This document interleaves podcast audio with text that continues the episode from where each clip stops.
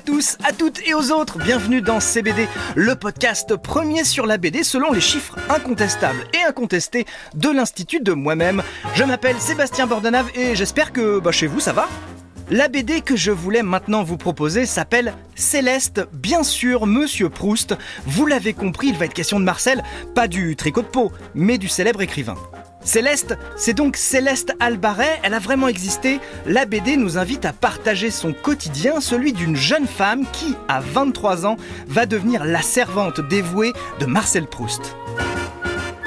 La BD qui s'appelle Céleste bien sûr Monsieur Proust propose un univers graphique ouaté et décrit parfaitement la rencontre incroyable entre ces deux planètes qui vont devenir d'indispensables satellites. Lors de leur première rencontre, Marcel se présente à Céleste. Il parle de lui à la troisième personne.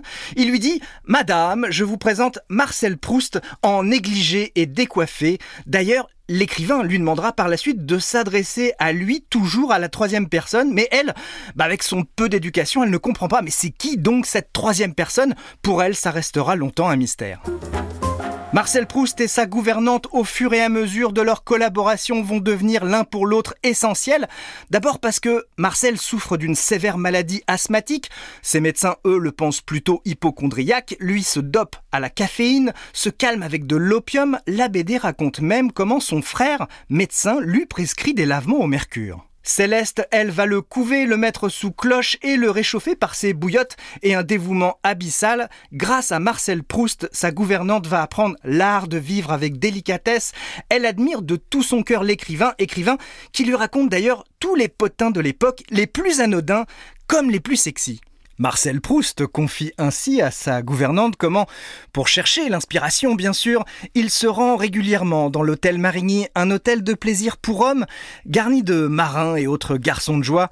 D'ailleurs, le 11 janvier 1918, il y a une descente de police dans l'hôtel et grâce à un rapport de l'époque, on sait que, je cite, Proust Marcel, 46 ans rentier, a pratiqué une beuverie en compagnie d'individus aux allures pédérastes.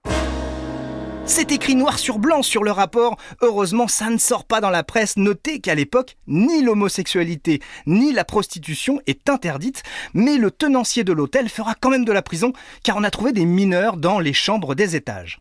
Ce qui est certain, c'est que ces escapades nocturnes nourrissent vraiment l'imaginaire de Marcel Proust. Témoin ces quelques lignes du dernier tome d'À la recherche du temps perdu, publié en 1927, qui s'intitule Le temps retrouvé. Je lis tout à coup, d'une chambre qui était isolée au bout d'un couloir me semblèrent venir des plaintes étouffées. Je marchais vivement dans cette direction et appliquais mon oreille à la porte, et j'entendis le bruit d'un claquement d'un martinet, probablement aiguisé de clous, car il fut suivi de cris de douleur. Voilà, Proust va même aller jusqu'à demander à sa servante ce qu'elle pense du SM. Elle répond Bah, moi, la douleur, vous savez, je l'ai au dos en portant le bois, aux mains quand je frotte l'argenterie, donc pas besoin de payer pour qu'on me fasse du mal. Faut plus aller dans cet hôtel, monsieur Proust. Sur cette BD qui s'appelle Céleste, bien sûr, Monsieur Proust, le travail de Chloé Cruchaudet, la dessinatrice, est remarquable, le graphisme est sublimissime, tout est sourcé, beaucoup d'éléments viennent directement d'entretiens que Céleste a elle-même donnés à l'âge de 82 ans. Aujourd'hui, Céleste est enterrée à Montfort-l'Amaury avec son mari. Elle nous a quittés en 1984 et sachez enfin que depuis 2015, il existe le prix littéraire Céleste Albaret qui récompense les livres qui parlent de Marcel Proust. La BD s'appelle Céleste, bien sûr Monsieur Proust, elle est publiée chez Noctambule et elle est signée Chloé Cruchaudet.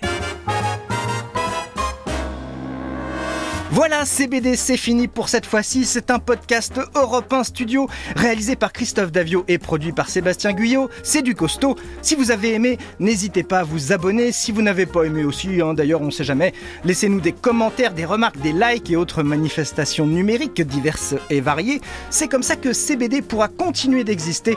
Bref, nous aussi, on compte sur vous. Pardon, euh, excusez-moi, dans ce podcast, euh, il y a des crimes Ah non, non, non, Christophe, euh, non, non, il n'y a pas de crime, non, non, non. Mais il y a quand même, euh, je sais pas moi, des homicides involontaires, euh, des supplices, des, des- des strangulations. Ah non, non, que, non, non, des BD, BD. Oh bah ça va pas marcher du tout ça alors hein. Les gens vont pouvoir continuer d'écouter on de la te raconte. Ah hein. oui, Christophe, on, on écoute, on de la te raconte, il n'y a pas de souci. Ah oui, Je oui, oui. préfère. Ça m'aurait contrarié de te buter, tu vois Sébastien. Ah, et moi aussi.